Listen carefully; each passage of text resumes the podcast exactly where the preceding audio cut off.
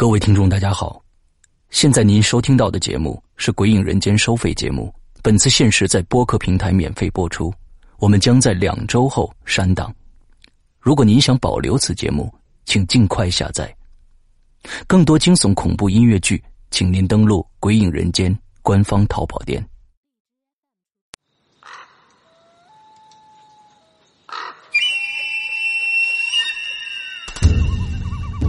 村镇上的深宅小院儿。你说，这个世界上有鬼吗？夜幕下的私人旅馆。我杀人了！我杀人了！我杀人了！吃人的泥娃娃。什么东西啊？唯一能够救我的，就是他的人皮。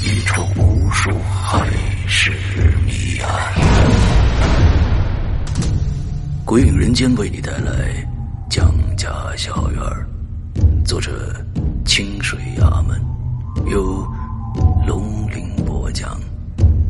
二零一七年九月二十九日，登录鬼影人间苹果 APP 及官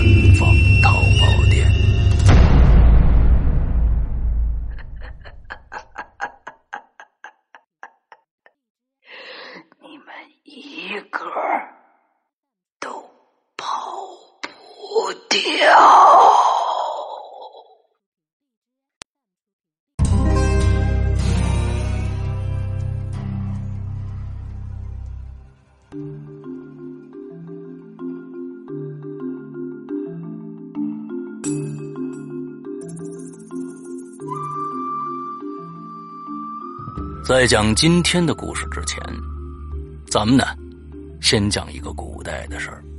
什么时候的事儿呢？春秋时期。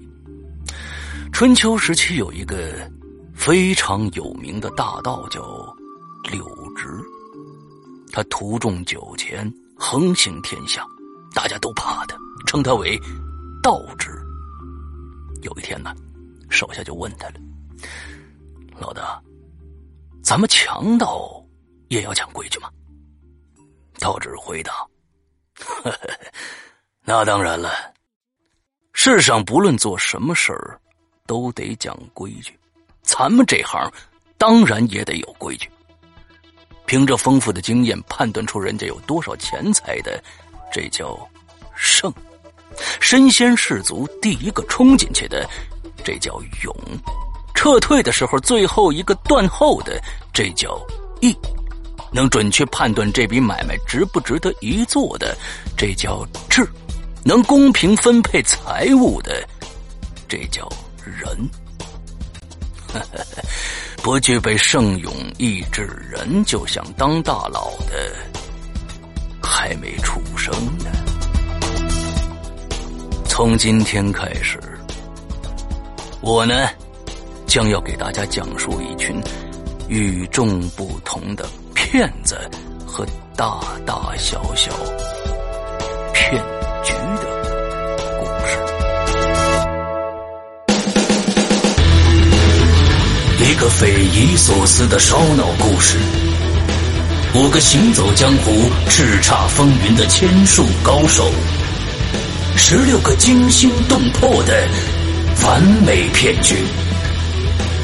你现在收听到的是中国首部千术侠盗悬疑小说《老千》第一部之《天下有贼》，作者何许人？由刘诗阳播讲。第一集。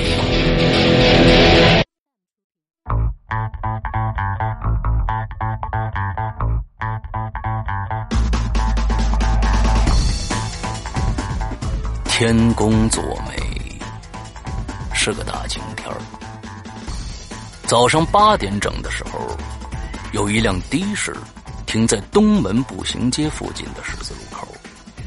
车上下来四名身穿同样白色 T 恤和人字拖鞋的年轻人。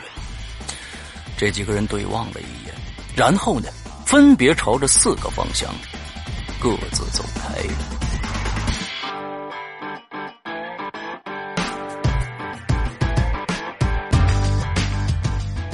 这四个人中间，有一个人叫单子凯，咱们呢，先说他。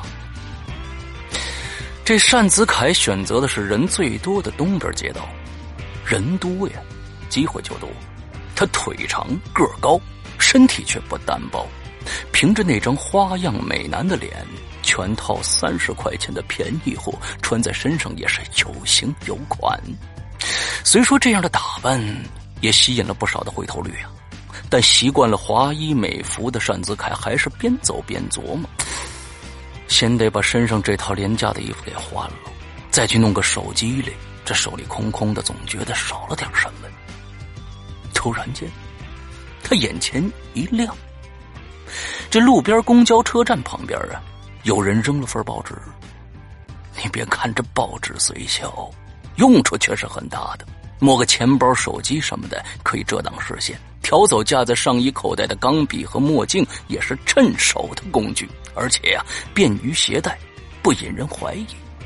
这单子凯赶紧过去就捡起来了，还真巧，报纸里夹着一张一块钱的人民币，八成是买报纸的零钱。这下，连挤公交的车钱都有了。这单子凯所在的这个地段呢，是个繁华的街道，来往的公交车很多。不过单子凯足足等了十分钟，才挑了一辆车上去。这里边是有门道的，虽然车多，但也不能没选择。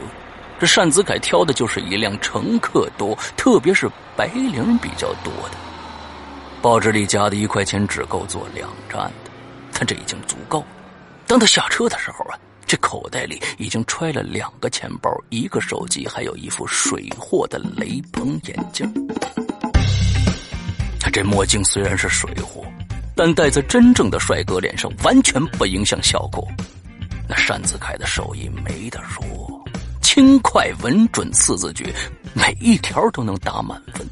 刚才呀，那辆公交车上至少有五个同行虎视眈眈的，愣是没人看出他下手了。单子凯这身本领啊，还多亏了师傅老韩平时的高标准严要求。听说为了训练徒弟的基本功，老韩甚至专门打造了一个通体带电的模特。单子凯拿出刚刚的战利品，这钱包看了一下，里面有两百多块钱，两张银行卡和一张公交卡。银行卡暂时派不上用场，公交卡倒是可以先收着。至于钱嘛，还是先吃点东西再说吧。单子凯去了一家食客众多的茶餐厅，还没进门呢，就闻到了生滚牛肉粥的香气了，不由得食指大动啊。他也不看价钱，点了一大堆的东西，一边吃呢，这手里也不闲着。刚才落座的时候啊，他就特意选择了背后有人的座位。借着手里的报纸的遮掩，一边换着姿势等着上菜，一边把背后那位男士挂在椅子上的西装口袋摸了个遍，又收获了一个丰满的钱包。该买单了。单子凯从身后那位吃的奋不顾身的男士身旁啊，把他的皮包轻轻的拖到了自己的椅子上。那是个看起来很不错的包，黑色真皮，闪亮的。爱马仕标志，哎，不管它是真货还是 A 货，单子凯都没兴趣。他只是借着这只包打打掩护而已。这个时候，他呢，掏出手机，假装接电话，声还挺大。喂，小丽啊，你到哪儿了？喂，喂，你说什么呢？我听不清啊。哎，我去外面接啊，你等一下。说着，他站起了身，朝门外走去。一名服务员看见了，赶紧上来拦住。哎呀，先生，您还没买单呢。哦，我出去接个人，马上就回来。啊，另外我还有一打蛋挞，一个双皮奶，一个西米露打包。待会儿我一起买单啊。哎，你看，就那桌，你那包还在椅子上呢。啊，麻烦你帮我看一下啊。喂喂，我这出去啊。服务员一看，这椅子上的确有个不错的皮包，也就没多想。单子凯这一出门，当然是不会再回来了。对于一个称职的老千来说，吃好霸王餐是必须的技术。这只是入门级的，更高级的是，吃完了还得让开馆子的人付给自己钱。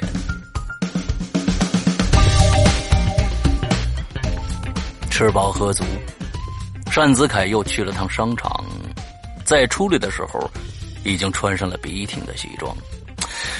这大热天的，穿一身西装走在路上有点奇怪。不过呢，当他来到一家大酒店，在大堂里转了一圈，再出来的时候，可就一点不怪了。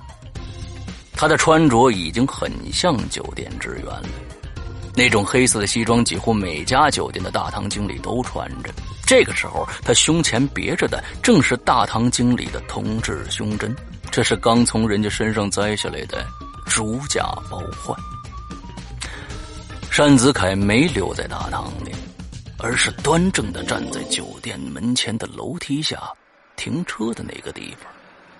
这个时候，一辆黑色的奔驰车停在了路边，单子凯亮出灿烂的微笑，迎上去打开了车门，道上一声“欢迎光临”，自然而然的呢，就接过对方的外套和行李包了。哎呦，新来的。蛮帅的嘛，哎，今晚跟你们彭总说说啊，陪我唱歌去。下车的是一个中年美妇，不知道是哪路高人，听口气，跟这酒店的高层很熟。哦，还请您多多关照。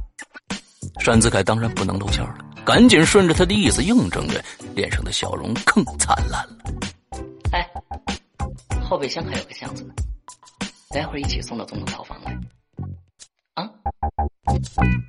说完这句话，这美妇人在单子凯的屁股上掐了一把，连赞不错。看来美妇人对单子凯非常的满意。哎呦，可这调戏的感觉对于单子凯就像吞了只苍蝇一样的。不过单子凯没空计较，赶紧拎着东西消失才是正经的。他拉着箱子拐过一个街口，拦了一辆出租车。上车以后，才不紧不慢的打开美妇人的包和箱子，全是些大牌的正品衣服，可惜没有名表和首饰，只能送去寄卖行便宜处理。十几件衣服连同两个 LV 的包，转手以后只能换来不到五位数的钱。二手货就是这样，三钱不值两文呢。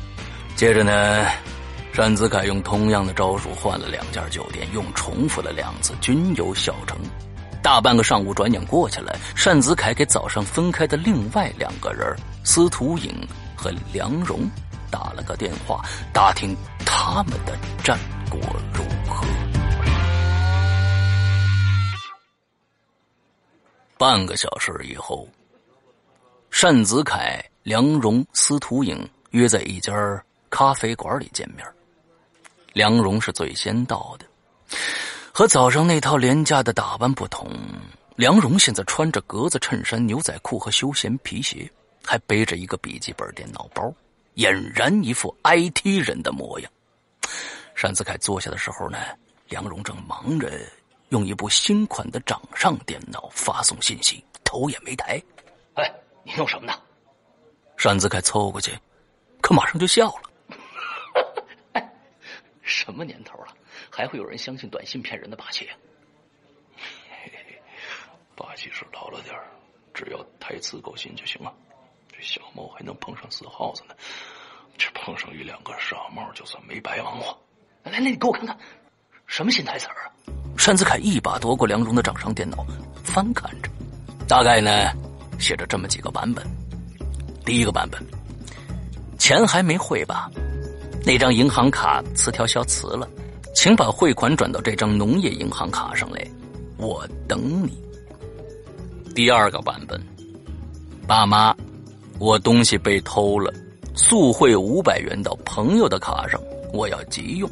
农行卡号是六二二八四八零六三零八零七幺四四二，不用打电话了，手机欠费。第三个版本，您好。您的儿子出车祸了，现在在我们医院抢救呢，请速汇两万元手续费来，账号是，啊，后面一大串数字。第四个版本，恭喜您获得限时一百元话费赠送机会，回复一，马上进行兑奖。这两种编写的信息的内容啊，大多是中奖啊、兑换话费呀，还有就是编个理由让人家汇款，都是老套的路子。可这万一有人收到信息，正好在汇款，这没准还真中招了。哎，我说，你这短信里边为什么有些短信有账号，有些没账号？单子盖看了好几遍也不明白，这你就不懂了。我用境外服务器注册了一个收费号码。有人回复短信或者回拨电话，都会自动扣款。就算不留账号，也会自动转到我户头上的。梁荣从单子凯手里拿过了掌上电脑，把最后一条没写完的短信写完了。反正呢，他是用别人的手机发短信，成本为零。弄完手里的，梁荣又变魔术般的从包里掏出十多个手机，一个个的群发这些短信。哎你这一上午就忙着弄手机了，单子凯皱起眉头，这二手手机在深圳街头的价钱可不高啊！你看看包里，梁荣从牙缝里挤出一句来。单子凯扒开包一看，里面大大小小、厚厚薄薄的，还有一堆钱包。随手翻出两个来，里面都是港币、人民币和美金。单子凯目测了一下啊，梁荣的收入跟自己的应该差不了多少。哎呀，这好久没出手了，手是生了点儿。梁荣漫不经心的甩了甩手，转了转脖子，终于发完了所有的短信。哎呀，你们叫吃的没有啊？我饿死了。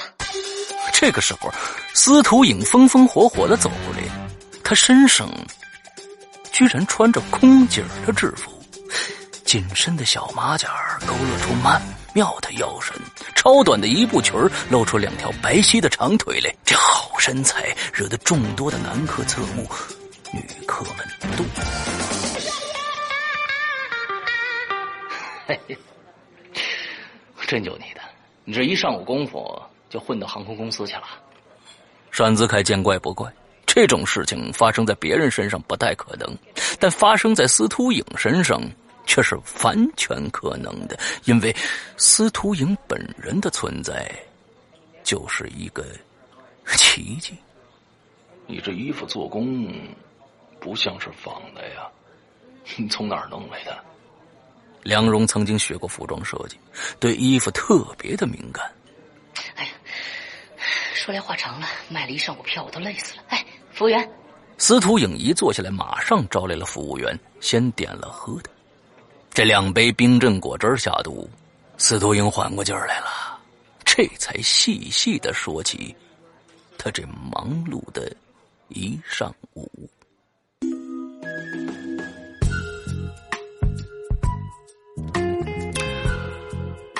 早上分开以后，司徒影先去弄了套像样的衣服换上，然后去了火车站。虽然是早上。但也有不少的路人和游客。他呢，摸到两个钱包以后，找了家小打字社，花几十块钱，印了厚厚的一叠优惠券。优惠券上写着“一百块钱玩转世界之窗、欢乐谷和锦绣中华”。哼哼，这当然是假的了。一百块钱还不够买一张门票的呢，怎么可能玩遍三个地方呢？但司徒影在优惠券上啊，加了一行小字本券为团体优惠价，仅供内部流通。”再加上司徒影又定做了个旅行社的胸牌一开口吆喝，马上就招来生意了。只用了半个多小时，那叠厚厚的假优惠券就卖了个精光。顺便呢，还弄了十来个钱包和四五个手机傍身。司徒影是个聪明女人，不会一个把戏玩上一天的。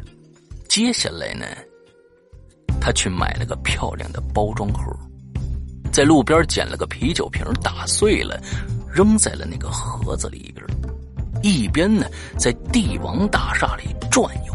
一边假装打电话，然后呢，用眼角的余光瞅准身边有人经过的时候，就假装撞上对方，手里的东西可就落地了，稀里哗啦碎玻璃声就传出来了。司徒影撞的人都是男的，而且呢，都是三十来岁看起来有钱也有教养的那种。被撞的人肯定会有些吃惊啊。接下来呢，司徒影就开始演戏了。演什么呢？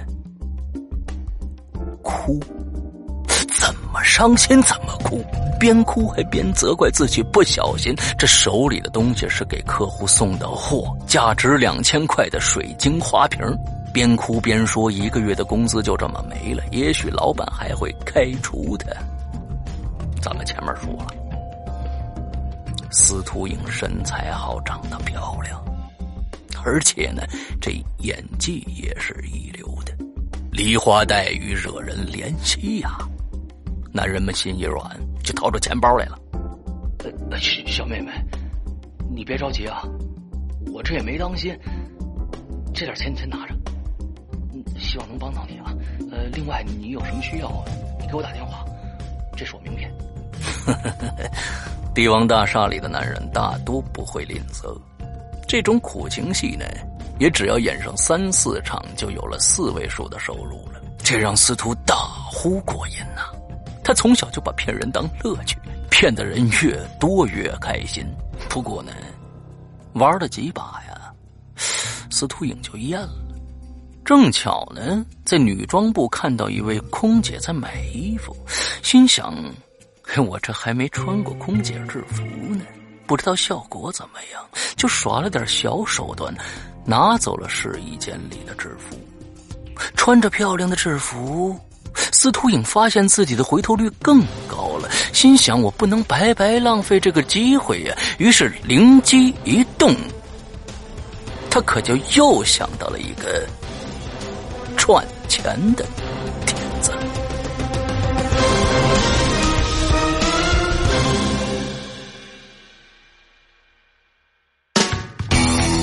刚刚你听到的是《鬼影人间》高智商悬疑系列音乐广播剧，更多精彩，请关注《鬼影人间》新浪官方微博。苹果手机用户 App Store 搜索“鬼影人间”即可免费下载精彩 APP。